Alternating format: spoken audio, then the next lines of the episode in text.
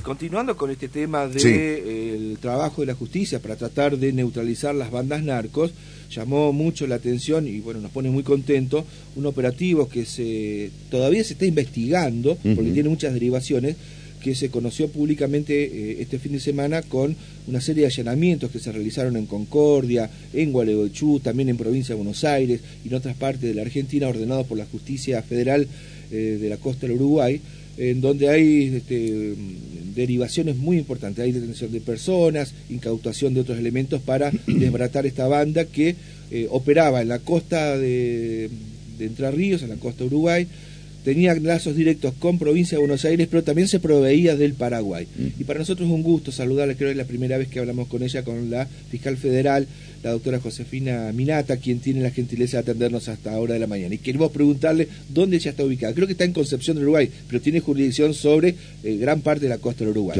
Doctora Minata, un gusto, buen día. Víctor González, oh. Javier Aragón, la estamos molestando. ¿Cómo anda usted? Hola, ¿qué tal? Buen día, un gusto saludarlos. ¿Cómo están? Muy bien, muy, bien. Gracias por atendernos. ¿eh? ¿Dónde está usted este, con asiento del subjuzgado, doctora? Para... Yo tengo a cargo dos fiscalías federales, que son la Fiscalía Federal de Concordia y la Fiscalía Federal de Concepción del Uruguay. Perfecto. Así que sí, efectivamente, más de la mitad de la costa del Uruguay, mm, dentro de la provincia Entre Ríos, este, tengo a cargo. Sí. ¿Mucho trabajo, doctora?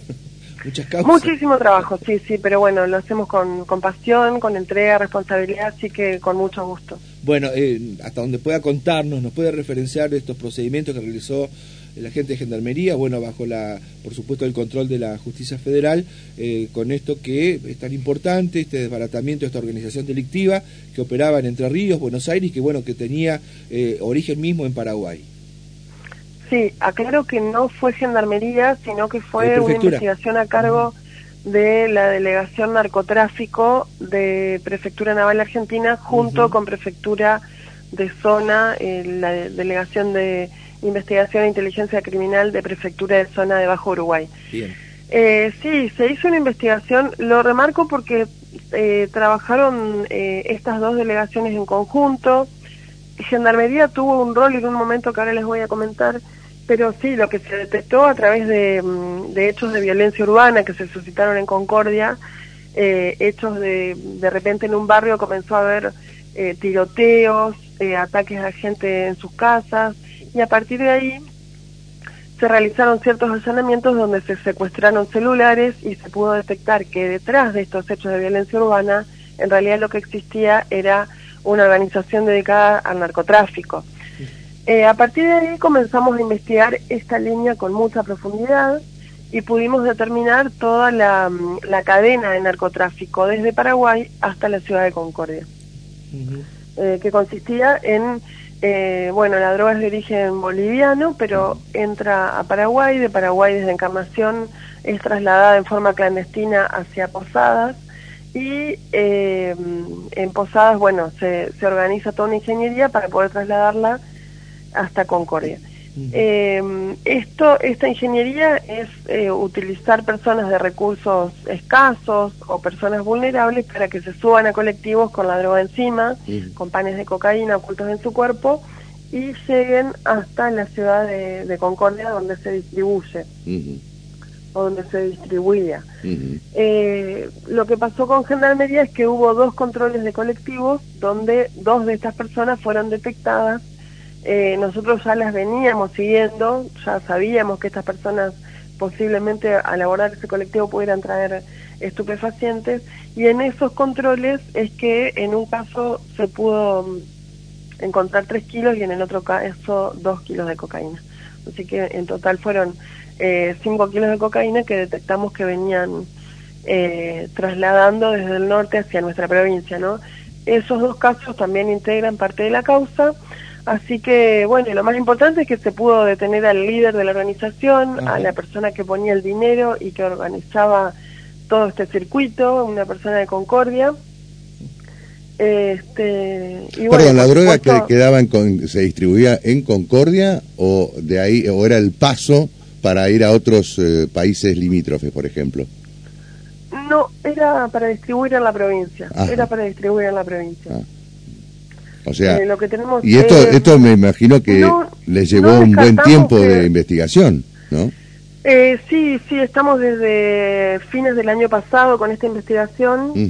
Eh, tenemos, bueno, muchas tareas de campo realizadas. La verdad que eh, la fuerza investigadora ha trabajado muy bien.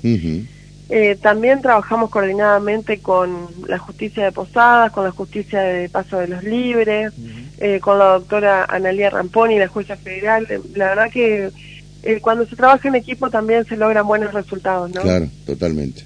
Sí, lo bien que hacen, este, me parece que la única manera de poder enfrentar eh, el negocio y el mundo narco, doctora, como usted bien lo dice, hay este, estructuras muy poderosas económicamente que se eh, que, buscan la vulnerabilidad de los, de los puntos más débiles de la sociedad para que hagan el trabajo sucio, que son las mulitas, en definitiva.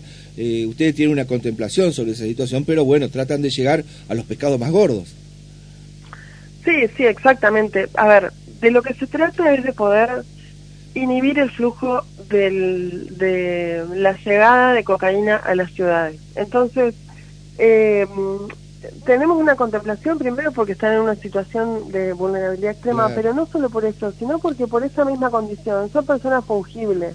Si nosotros atacamos a ese tipo de personas, pero dejamos afuera a los peces gordos, lo que sucede es que la droga sigue llegando, sigue llegando, sigue llegando, van cayó una mula, pero al otro día encuentran a otra y a otra y a otra. Entonces, eh, por eso yo digo lo más importante, como dije anteriormente, es haber podido encontrar al líder máximo dentro de la Argentina, ¿no?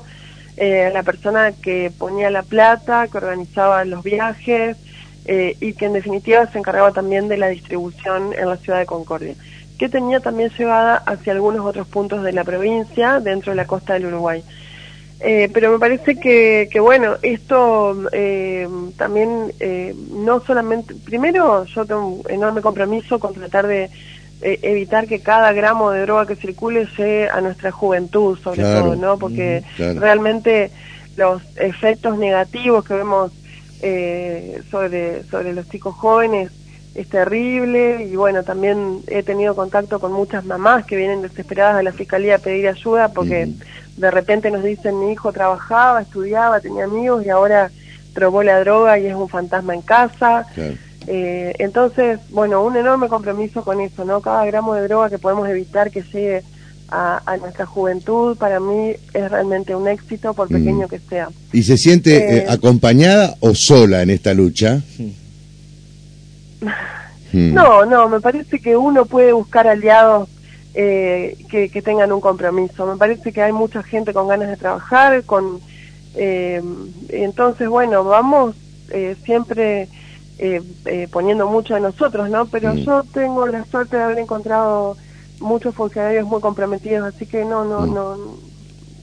por supuesto que es una lucha muy difícil, porque es una lucha contra fuertes intereses económicos, contra un negocio que da mucha plata fácil. Sí, fiscal, eh, eh, lo que pasa es que uno lo que advierte es que por ahí está eh, el tema del narcotráfico, el tema de la droga, no está, no aparece como tema primordial en las campañas electorales. Y lo que ha pasado en Rosario. eso tendría que preguntarle a sí, no, por supuesto, pero, lo digo como, lo digo como observador de la, de la cuestión, ¿no? Este, que, por ahí este, eh, nos enfrascamos, se enfrascan los candidatos en responder uno al otro y este, en los temas que son por ahí centrales, como la lucha contra el narcotráfico, no nos han presentado ninguna propuesta hasta ahora. Sí, quizá habría que analizar más las propuestas de seguridad en profundidad, pero la verdad es que mm, yo lo que sí digo es que nosotros como eh, Estado Nacional, la justicia, el Poder Ejecutivo, el Poder Legislativo, tenemos obligaciones internacionales asumidas a través de distintos convenios internacionales y a, través de, bueno, distintos lineamientos de la Organización de Naciones Unidas, eh, del Protocolo de Palermo, bueno, y esto, más allá de que se diga o no se diga, la obligación de luchar contra el narcotráfico existe. Entonces me parece que eh, se pongan palabras o no, esto es algo que hay que hacer. Me parece que eso no está en duda, me parece que, bueno, a nosotros obviamente la justicia tenemos un rol fundamental, pero no es un rol solo de la justicia. Me parece que em, en este sentido, cuando se evalúan las responsabilidades de Argentina en los cumplimientos de sus obligaciones internacionales, este es un punto que se analiza y yo creo que a nadie le pasaría inadvertido que esto hay que hacerlo. Totalmente. Eh, ¿De cuánto estamos hablando? ¿De qué este cargamento, digamos, que se secuestró, cuánto equivale en el mercado? Más o menos. la verdad es que yo no tengo todavía el resultado del costo, obviamente que es muchísimo dinero lo que cuesta. quiero aclarar que al líder de la organización él no tocaba droga, por su casa no pasaba droga, por su mano tampoco y por su auto tampoco, sino ah, que utilizaba a otras personas. eh, pero no me animo a decirle una cifra porque el precio varía demasiado y varía según el dólar, así que no lo sé concretamente, pero es mucho dinero. También había, creo que hicieron un procedimiento con esta causa eh, en la cárcel de Gualeguaychú. Sí, sí, porque había una, una persona detenida que era la encargada de reclutar eh, a estas mulas, la persona detenida era oriunda de Misiones y se encargaba de, desde, como bien usted dijo, de la unidad penal, de reclutar a otro tipo de, personas, para que, este tipo de personas para que puedan trasladar en colectivo el estupefaciente. Claro, ¿y cómo estando preso podía hacer esa tarea logística, doctora? Bueno, ustedes saben que desde la pandemia, en la pandemia se prohibieron las visitas de familiares a las unidades penales. Recordarán que en aquel momento hubo, inclusive en la cárcel de Concepción del Uruguay, tuvimos un motín por, ese, por esa razón. Eh, y la solución que se buscó desde los ministerios de justicia fue autorizar, mm. eh, para suplir aquellas visitas que se habían suspendido, autorizar el uso de celulares. Esa medida no se suspendió, ¿Por qué no se suspendió? Porque en muchas cárceles del país, como se habían producido motines en razón de, de esta suspensión de visitas y demás, eh, y también porque se ha considerado que si bien se cometen delitos dentro de la cárcel, no sucede en la mayoría de los casos, sino que son más bien casos eh, particulares, ¿no? Eh, pero bueno, este es un caso que hemos detectado y bueno, lamentablemente tenemos que decir que eh, burlando los controles penitenciarios, ¿no es cierto? Pero sí, hemos detectado este este suceso, así que bueno, esa persona también continuará bajo investigación. Claro. Para finalizar, doctora, seguramente esta causa no está cerrada, hay más investigaciones que están en curso y puede haber más novedades. Sí, sí, sí, por supuesto. Sí, sí, sí, por eh, supuesto. Más detenidos, seguramente secuestro de vehículos, que es donde ustedes apuntan también para eh, golpear a la organización, que es el poder económico, quedársele con los vehículos, con el dinero, bueno, con la parte logística, lo que mueve justamente a esa banda.